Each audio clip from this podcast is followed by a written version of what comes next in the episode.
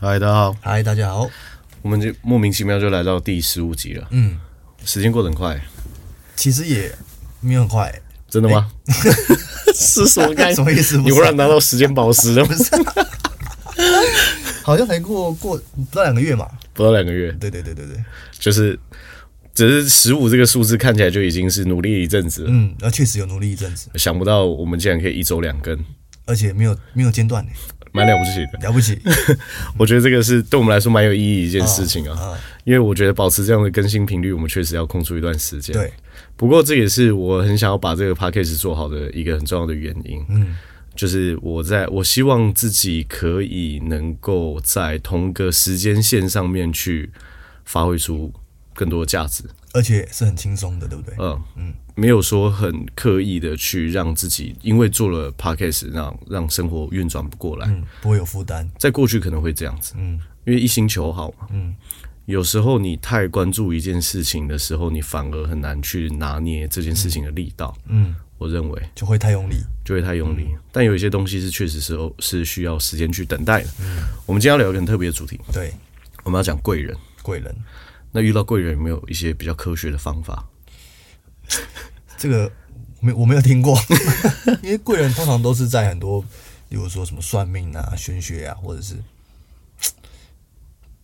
这种这种这种这种东西里面有听到。嗯，科学的没有没有听过。可是一个人能够有比较好的贵人运，难道真的只是因为他的命格比较好，对不对？生辰八字实在太漂亮，对，是吗？过去听到的都是过去听到可能是这样讲都，是这样讲，可是我觉得一个人的个性跟他这整个人的 vibe，对嗯对，他能不能遇到贵人是有更显著的影响嗯的。怎么说呢？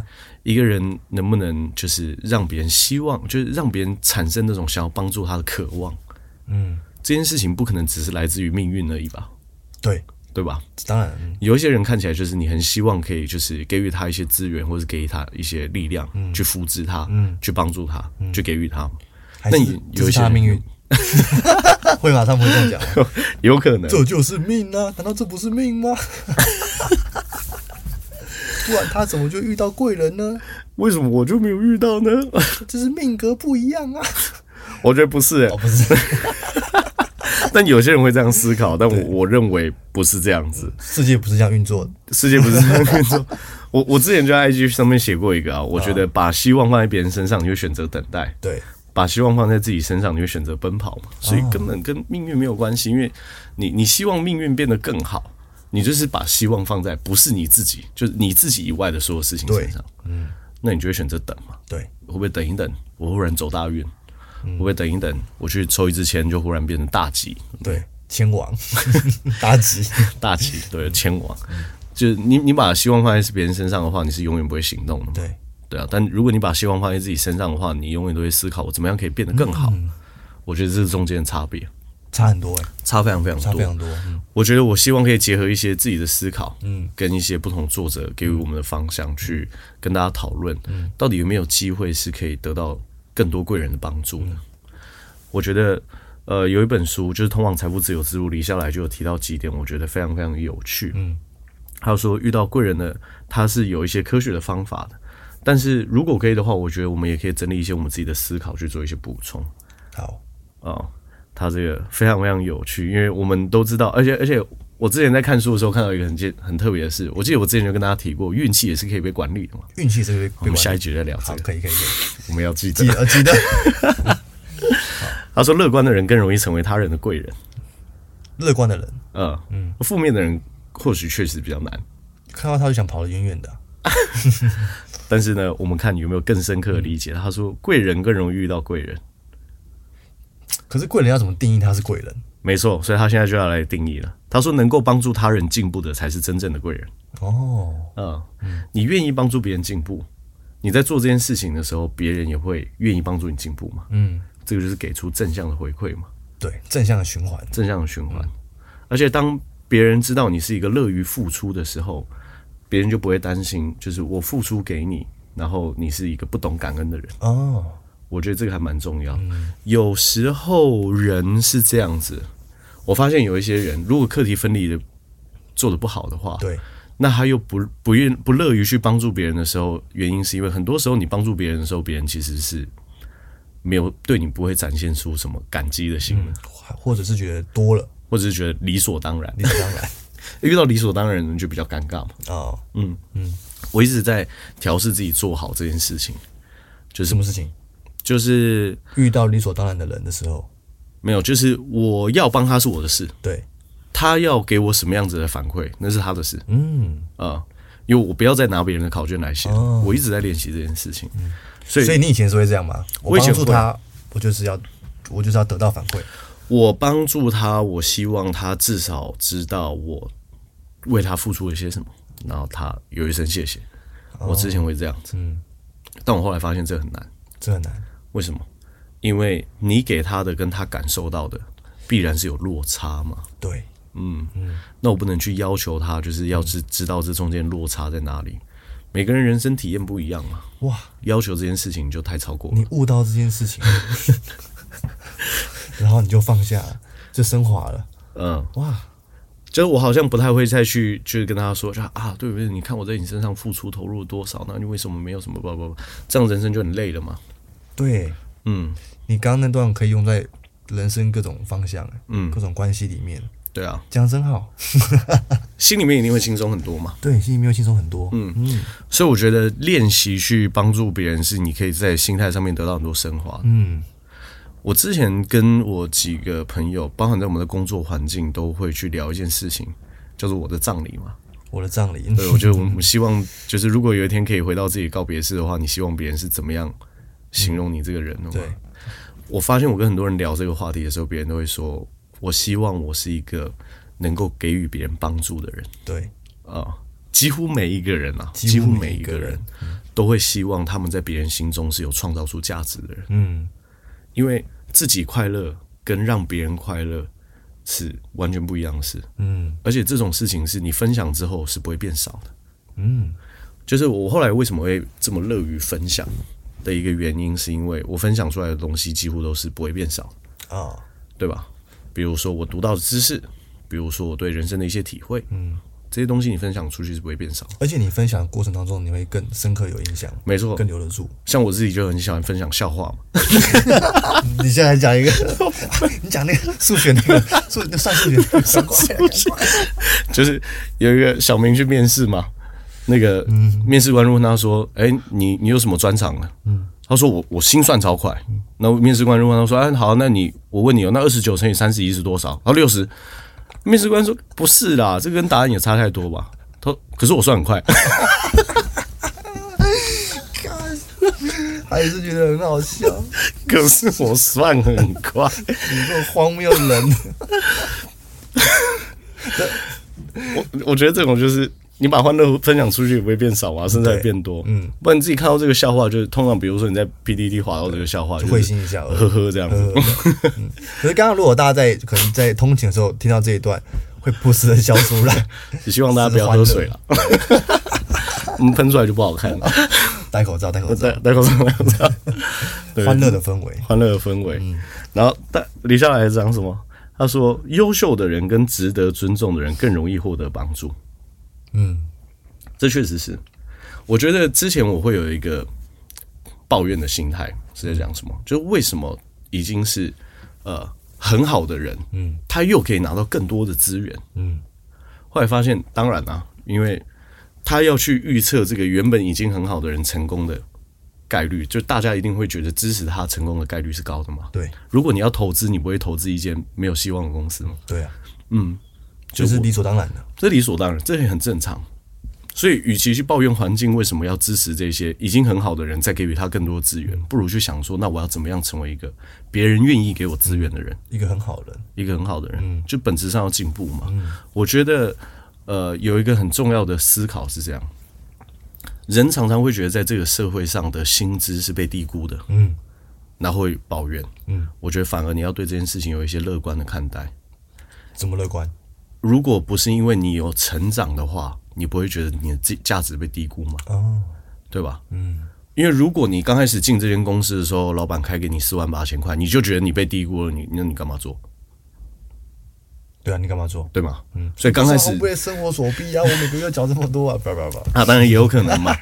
但是我们我们说，就是交易就是一场买卖双方的，嗯，nego 嘛，你们就是在协调这个价格嘛。最后你的答案说 yes，嗯对就代表说你那个时候是你也完全认可以同啊嗯接个接受这个价码的嘛。那你有在成长，你才会觉得说我的价值更高嗯了，但我的价格被低估了嘛。所以你不要觉得这件事情是一个很很会令你难受嗯或是值得抱怨的事这情，时候应该开心，反而感到开嗯心啊，因为我价值更高了嘛。价值提升了。每一个人才，就是如果说人的价值很难精准的去衡量，我们可以得证一件事：一个人刚好匹配他的价值，刚好匹配他的收入是很少发生的，嗯，但他会很靠近，但他可能不是很精确，对，对吗？就是价，你你自己个人的价值跟你现在的收入会很接近，但它不一定很精确，嗯，它可能是在一个区间中波动。但是会接近。但是是会接近。所以你要让自己看起来很有价值，还是实际上很有价值，这就是一个选择嘛。嗯，就很多人会希望自己看起来价码很高，不用不用不用不用，实际上就好了。实际上价码很高就好了。因为你真正变成很有价值的人的时候，你价格长期而言就会贴近上去嘛。嗯，股票也是长这样子嘛。对，股票也是这样。对啊，股票也是长这样。如果如果你是一间好公司，而且你持续在成长，你的营收不断在进步，你的可能专利、你的护城河越盖越深，那你的股价上去，这个是理所当然了。呃，而且是可以预测的嘛。当然事无绝对，可是做这个预测的发生的概率值是很高的，胜率就会高。胜率就会高了。投资不一定要每次都赢嘛，对啊，你只要胜率高，基本就好上就对啊，对啊，很容易可以赚到钱。然后他还有说一点，他说不给他人制造负担的人更容易获得帮助。嗯，可是他又说了一点，他说不耻求助的人更容易获得帮助，不耻求助，就是你不会去害怕跟别人请求帮助。更容易得到帮助，会可是他又说不给别人造成负担的人更容易得到不帮助，会矛盾呢？会啊不会矛盾？我我我认为解释是这样子，就是呃，比如说我今天因为 Michael 可能他在台股他做的蛮不错的嘛，那我可能在台股操作上遇到问题的时候，我可能就会求助于你，因为我知道我在请教你这件事情可能是不会造成你的负担，完全不会而。且你在时间许可的时候，你一定是很乐于回答这个问题的是是是，但我不会担心跟你求助，嗯，我也不会害怕这件事情，嗯，问我我也可以大可以自己先就是把啊功课做一大堆，然后自己可能还是搞得一知半解，嗯，那我不如直接请教厉害的人，所以这是要看人吗？这是要看看你人跟他的关系交情。我觉得是你知不知道你在拿到从，如果你今天真的要从别人身上，就是透过求助拿到你想要的资源的时候，你要去判断这个人给你资源的时候，嗯，是不是会造成他困扰或是负担的，嗯嗯，我觉得这个还蛮重如要的。果不会的话，就大胆的去。如果不会的话，大胆地去。那有没有可能，其实他会，但是时间久了之后，他也习惯这件事，他也不觉得是负担了，因为他在给予的过程当中，他也得到快 乐。那他得到快乐，可是他同时又感到负担，是 吗？就有点像养小孩，想想，对不对？啊他没有没有大便，没有哭闹的时候觉得很快乐，可是他每次 吐的时候就觉得很困 扰，这样然后就哭了，又又有快乐又有负担这种感觉 吗？共存的。对啊，不是单一存在的。我我我会不会有这样的可能？我不晓得啊。但是如果对方在帮助的过程当中有得到快乐，我觉得这个还是要我我们我们一定要推广一个运动啊就全民说真话运动。全民说真话就如果你不舒服有负担就要讲，哦，对，不舒服有负担就要讲。这很重要。那如果讲话太直接是不行的。没有啦，就是这个，这个就是成熟嘛。成比较成熟的人，他会知道怎么样表达自己是内心的想法的时候，可是又可以同时比较能够顾及别人的感受。哦，对，对啊，嗯这就是成熟。讲讲话不会有那种针对啊性嘛。全民说真话运动，我觉得很棒。嗯，全民说真话运动，我觉得这个是需要备受推崇的。嗯，因为社社会上大部分问题都是来自于大家不愿意说真 话嘛。欺骗、隐瞒、自私。你干嘛？你干嘛突然这这么么情绪是 不是？啊，没事没事。 OK 。然后接下来他说什么？他说求助的时候不宜用金钱作为回报，仅用金钱作为回报了。那帮助他人的时候不宜收取金金钱回报。我觉得这个说的蛮好，让大家自己去体会。那我来嗯我讲我，们不爱聊这个吗？干这个聊这个吗？聊这个吗？求助的时候不宜用仅用金钱作为回很报。多人是不是很多人？有些人是这样、欸，我觉得这个为什么要让自己变得很厉害，有一个很重要的原因，是因为呃人更倾向于跟更有资源的人交换资源。嗯，所以你在请求别人协助的时候，其实很多时候就是要达成他先帮助你嘛，啊未来你可以帮助他，这个就是一个资源交换，只是时间线不在同一个时间点发生的。嗯所以你一定要成为一个有资源的人。嗯，有资源的人，嗯，然后你可是你说跟别人用，因为我觉得金钱能够处理的事情，其实绝大部分应该都不是那种特别紧急的。有时候可能是比如说你需要调动一些人际关系啊，或是你需要一些专业的常才，或是一些特殊的经验啊、但是如果你用这个用金钱去作为回报的话，有时候会比较尴尬。哦，尴尬点是什么？尴尬的点是什么？就是比如说，我今天需要获取某一个呃领域的人脉，那我请 Michael 协助，啊，你就介绍一个朋友给我，我之后包红包给你，尴尬，干超尴尬，尴尬，我是觉得尴尬掉了，对啊，嗯，这人人脉值多少？那我这个红包要怎么样定价？这很尴尬嘛，那下次那我如果又有发生类似的事件，我我有是不是又要包红包给你？啊又对啊要包多少？对啊，这个就很你很难去衡量这件事情嘛，对啊。但是如果是今天说，哎、我有什么事情，那你你愿意帮我？哎、之后有什么事情，我愿意听你。我觉得这种就是健康的关系，健康的关系啊。然后啊，他讲到一个其中一点，我觉得最有感觉的，嗯他说很多时候人们的成功源自于大量的人希望他看到他成功，嗯，反过来。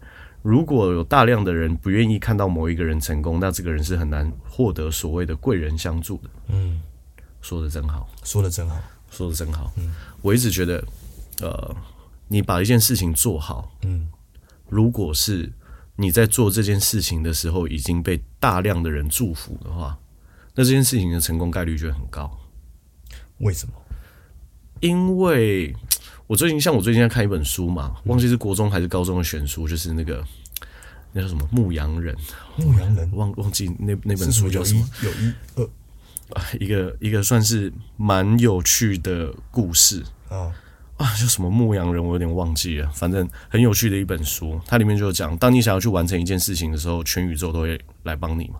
哦，嗯，他们在讲这个主题，嗯，所以就是呃，全宇宙一起帮助你会有什么样子的好处呢？就是这件事情就会被大家都希望它往这个方向去完成，那它就会很很大程度会被完成。人会喜欢去呃证明自己的预言是对的，对对吧？对，所以我认为说这个人会成功，我会想要证明这件事情，哦嗯，我会无形当中不小心提供了协助，嗯，嗯因为我想要证明我说的话是对的。啊，这个是呃，在心理学一个很很特别的嗯的的点嘛，这个叫自证预言。啊，我自己证明我这个预言是对的。嗯嗯，所以天底下都烂男人呐、所以你就交交男朋友的时候，你就会倾向于挑烂的。 对，所以我要证明我说的是对啊的，，对，我找到科学的方 法，哦，原来是这样，嗯，这就是自证预言嘛。嗯，所以就是哇，邻居忽然开始施工，好，大家就配着听，我们就当做打一个 beat。你看真乐观， 一定会有贵人，不然这时候会很很恼怒的，你又在那边打，所有事情都会有一些不同的视角可以去看待嘛。嗯，然后马上验证， 马上验证。而这一点他也是，我觉得他也讲得很好。他说，正在做正确事情的人更容易获得贵人相助，这个叫做得道多助嘛。嗯，说的就是这件事情。正确的事情这个很主观呢，欸这个很主观，嗯，但我的理解是这样，嗯，我觉得做这件事情是能够对大部分人有益处的、有帮助的，哦你就会得到很多人的帮忙，嗯，呃，就是比如说像其实有很多公益活动，它就是这样子嘛，它就是诶，很多人都想要祝福这件事情变得更好，那很多人就会投入资源去帮助对他这没件错事，像比尔盖茨就是嘛，他拯救小儿麻痹啊、这种，嗯，他可能就会得到很多资源的帮助，就是嗯，没错，而且你在帮忙的时候，就明明这个人全世界最有钱人之一，我为什么要帮忙他？因为我认同他的理念嘛。哦，我应该我知道，就是这里面是没有任何质疑的成分的，他是真的希望呃大家变得更好，嗯，去做出这样的起心然后动也念，看得出来，嗯，这是很容易得到别人帮助的。所以我一直觉得理念是一件很重要的事情。里面一间公司成立会有会有理念嗯哦嘛？比如说它是要解决什么样子的社会议题，嗯，比如说教育资源的呃偏乡的教育资源是比较匮乏的，嗯，那他们要去解决这个问题，嗯，啊，可能是这种，这就是理念嘛。一间公司成立的时候一定会有一个理念，可是一个人活着的时候，其实就像是一个责任无限公司，对吧？你责开一任间无限公司，你开一间公司叫责任有限嘛，嗯，对吧？你把钱赔完了，这个叫责任有限。，对，可是你自己一个人活在这个世界上是责任无限的公司啊。定义一 下，定义一下，就是我比如说我今天是一个责任有限公司，那我就是赔到破产我就没事了嘛。对嗯公司就是这样。那个人是，如果我今天去，比如说我骗我朋友三百万，嗯我不是赔完这三百万就没事、后面还有信用的问题，嗯，这叫责任无限。嗯你不能说靠，哦，我这间公司就倒掉，我投胎，要投胎 法人是注销就没事嘛， 啊，那人生不行这样，人生不行这样，啊不能自杀啦不。能自杀啦，就这个是绝对不提倡的事情。嗯对，所以人是责任无限的活着嘛。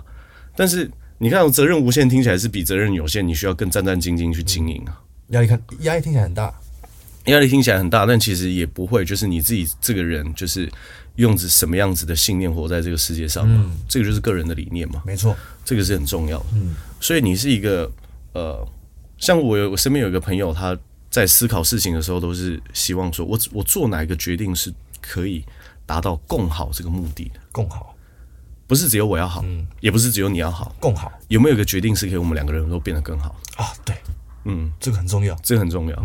所以常态性用这样的想法去做决策的人，他当然也常常会被别人帮助啊。嗯，因为他在做决定的时候，他习惯是做大家都好的决定。嗯，而且做久了变习惯了，他每次做决定都希望这样子，嗯，所以很多人有意无意之间就可以得到很多帮助。那当然，这个人他本身也会得到很多帮助嘛。嗯，因嗯为他在无意之间就会帮到很多人。哇，嗯所以我们主题是说用什么？用科学的方式找到贵人，对，很科学，很科学听。起来很 科学，而且还有还有最重要的是啊，我觉得就是一定要。我们上一集的时候跟别人聊时间管理，其实前面有一个很重要的主题，就是你要找到你自己的角色定位嘛。嗯，如果你不知道你要去哪的话，嗯，如果你是一艘船，嗯，你不知道你要航向哪里，对什么风向对你来说都是逆风，嗯，对吧？对，你这个人，如果你不知道你要去哪，再多贵人也不知道想要，也不知道要帮助你成为什么样的人，因为你不知道你到底要的是什么，嗯，因为你不知道你到底要是什么。除非这个贵人很特别，他还带着你探索，嗯，哦，他还陪着你探索 ，那就另当别论哦。哦，呃，哇，那可能真的就跟运气有关 了。哇，干哇，真的真的是贵人 哎， 那就你你你不知道你这辈子到底会不会遇到几个这样子的人嘛？嗯但是你看，我们我们如果命格里面真的没有贵人运的话，我们可不可以通过帮助自己变成一个更好的人去遇到贵人？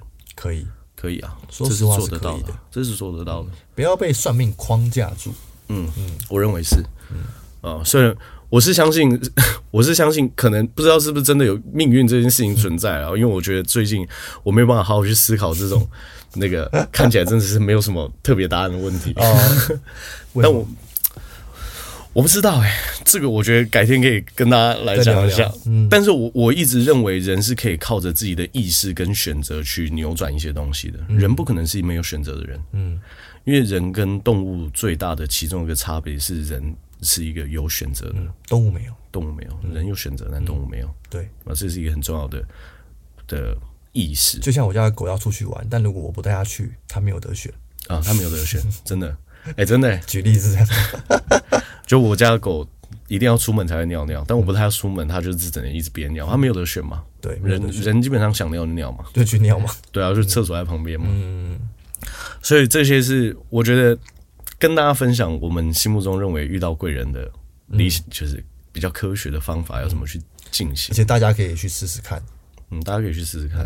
如果真的这样试了之后得到贵人，可以给我们一下反馈，呃，或者是说你们心目中还有什么样子的方法？我觉得你们可以留言告诉我们。对啊，这个蛮重要的，因嗯为绝对我相信绝对方法跟呃有效的绝对不是只有这几种。我们也乐于学习，呃，我们也乐于学习，嗯我们也乐于别人跟我们分享你的思维杠杆是什对么对嗯对对，我们一起成长，多棒！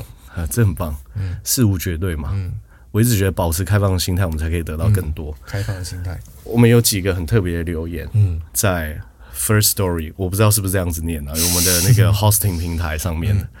这边有一个没不具名的人，他是这样问，嗯，他说同事之间很难做自己吧，因为做自己会被认为是刁难，但不做自己又要默默承受，很两难。所以是怎样做自己，让人家很讨厌，是不是？ 会不会是做自己的时候忽然变得太不负责任了？那就那就负责任一点就好。做自己可是被刁难，对啊，为什么做自己会被刁难？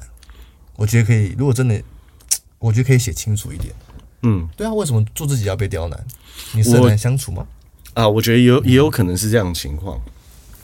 他想要去照着他心目中理想的方式去执行一件事情，嗯，但他不懂得怎么样去表达为什么他要这么做，嗯，这种时候就很容易被刁难，哦，因为这看起来你你你要去换另外一个方向做。假设我是主管，你我原本给你 A 计划，你现在往做做 B 计划，这不是不行，嗯，但你说不出来你为什么这么做，那你又认为要往 B 计划走，对，但是短期之内我又看不出来 B 计划成效比 A 计划更好。这样就会被刁难。嗯，因为你说短期生效，B 计划马上就比 A 计划更好，那不会有人刁难你。嗯，但是长期来看，B 计划才有可能超越 A 计划。嗯，但你就是要换这个方法做，但你说不清楚为什么。嗯，说清楚就好了。说你，你要这个是可能是要练习表嗯达的能力，你就可以不用默默承受了。嗯，我觉得表达但要能怎啊力么一定要学习要，怎么鼓励鼓励鼓励这样的那个留言，写下自己的想法。写下写下自己的想法。我觉得一定要用写的。就是如果说你你照着你心目中理想方式去做，可是你会被刁难的话，我觉得你要把你的心目中的想法表述的更完整一点。嗯，利与弊，为什么？嗯，对吗？你你再去做，那你一定受到的刁难会比较少嘛。这个就是我们讲，如果你有办法用这样的方式去让你的主管认同你，你这个也是找到贵人的方法嘛。嗯，你讲清楚，然后别人就愿意尊重你的选择。很科学，很科学。嗯嗯，所以第二个，我们来看，他说任何事情都没有绝对的答案，你们认同吗？认同啊？ 你认同吗？我认同 啊。这一题可以回答不认同 吗？我认同，我我也认认同同，。我也认同。好，嗯有一个叫九月娜啊的人，他说内容有说到先提高本金薪资，再提高投资效益，边存边学一点理财观念，还是先把钱存下来，出社会有比较大的资金再来做投资理财呢？嗯你怎么看？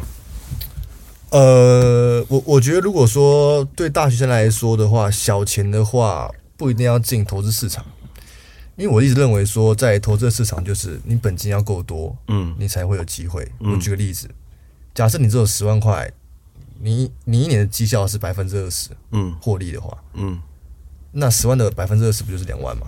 嗯，可是如果你有一百万，你可以获利百分之二十，那是二十万。对，所以，如果你现在的本金不足以能够让你得到比较好的、比较有感的比报酬，较有感的报酬，嗯因为你一年如果说你一年就可以赚到两万块，要要要用投资赚两万块，你不如花一个月时间去工作对，打工嗯，赚两万块。一个月打工三天，一年就多四万了。呃，对 啊，那你不如去打 工。对啊，所以就是在在你的投资效益，其实对你的人生没有办法产生什么呃那个比较关键性的差异性的时候，我觉得先专注于提高自己的本业收入比较对重要。尤其是如果你是学生的话，嗯，在这个时候其实蛮好去累积你未来的一些资粮的。对，比如说像是我过去有在社团活动的经验嘛，嗯，那我就觉得社团活动其实对我未来的社交，嗯，有很蛮大的帮助，嗯，而且那些会去懂得领导统御，就是我们那时候当初在玩社团的那些人，确实在他们在呃出社会的时候能够保有比较多的独立思考，嗯，要么有曾经去完成过一些事情嘛，然后大学的有大部分的学校也有很多免费的资源可以去运用，没错。嗯，所以就是投资的话，一定是有比例原则啦，就是配置的问题啊，绝对不能拿你拿大部分的钱去做投资嘛。对啊，而然且我后们刚才做的是乐观假设，对啊是假设假设每年都赚乐百分观之二十对啊的华伦巴菲特、欸，呃对啊，就是那万一是亏百分之二十，那欸那不对啊，那就你白能忙接受吗？白忙一场，对啊，白忙一场，然后你然后你还不能接受，那会很痛苦嘛。嗯，所以我认为投资就是比例原则问题，不要拿太多的资金出来做投资，但一定要好好理财。嗯，确实是，就要有意识的去控管自己的现金流，对，现金流，嗯，那我我觉得是不是可以分配一定的比例去投资？嗯，我觉得刚开始的时候可以先从投资自己开始，不一定要先从投资市场开始。对，呃，我觉得你可以去先去，像我们之前有告诉别人怎么选书嘛，嗯，选一些经典书籍来看，先提升自己的思维，嗯，然后提升自己不一样的想法，对于金钱也是，对于投资市场也是不。然就会本末倒置。嗯，例如说明明是工程师，但他一直觉得他自己是股票大师；嗯，明明是健身教练，但他一直觉得他的职业是投资高手，是 搞错了，搞错了，会会搞错。对啊，对啊，就是我我我们这个就是一个谬论嘛。如果说投资是一件这么好学的事情，嗯，那大学的商学院应该只要有一个系嘛，对不对？嗯标股必胜系。 呃第一年真的第一年就学基本面，对啊。第我二们年先学把对不对技术面，技术面，第三年还可以看一下筹码面，对，第四年就是学校贷款一百万资金给学 生，对不对？开始操盘，对不对？对那个考试过的标准就是你可以把一百万资金超到一百二十万，嗯然后学校对分你十 万，对吧？对啊这样大家就想要毕业了嘛？对啊，共好，嗯，更 好。那如果把一百万本金都输完了，你就是要赔钱， 没有？当然不就敢是念了。学 学校的贷学校在贷款给你一百 万，如果这件事情这么容易的话， 利息五趴应该应该就会这么做了嘛？对对吧？啊，而且说不定还会成为那个录取分数最高的的科系哦，比医学院更高哦。对啊，啊，如果这么容易四四年出来就忽然可以成为标股大师的话，对不对？那学校校校所应该这样开嗯啊对啊，最有全产职操盘手，哎，对啊。对啊，而且如果你投资股票很精准的话，代表说你可以给一个未来有成长性的公司挹注资金，你也可以从中获利嘛。对啊这个对社会也蛮有帮助的。很有帮助啊，哎、炒炒股不是只有对社社会有负向的帮助，就股票的存在是对社会运作有很多正向帮助的。金控集团都会向你招手，哎、对耶，对啊，就是要先厘清这件事情，就是呃，投资市场是这样啦，你就算什么事情都不做，你都可以蛮接近平均值的，嗯，所以你更要去好好去思考你的策略到底是什么。嗯但我觉得，如果你是一个还比较年轻的人，确实把专注力投入在怎么样把你的本金放大，对，跟持续有更稳定，尤其是越来越大的现金流，嗯，这是重要的。对，啊然后再去学习投资跟理财的一些课程，我认为都不晚啊。嗯，所以刚开始还是要先学留财，嗯，留财，留财然后最再学重要理，财，对，然后再学怎么样把钱放大。嗯顺序是这样子、啊，对对我认为比较好一点。所以先好好存钱。哦，今天我们是这一次是聊最多，就是投资理财的东西的 一期。你之前都偷 懒，忽略本业， 没有啦，他们乱讲。 我们可是很认真在工真作的，，真的，我们真的，我们是很用心的。认真开玩笑，我们负责任的。嗯我们负责任的。OK，那今天这一集就聊到这边。 OK，大家拜拜。拜。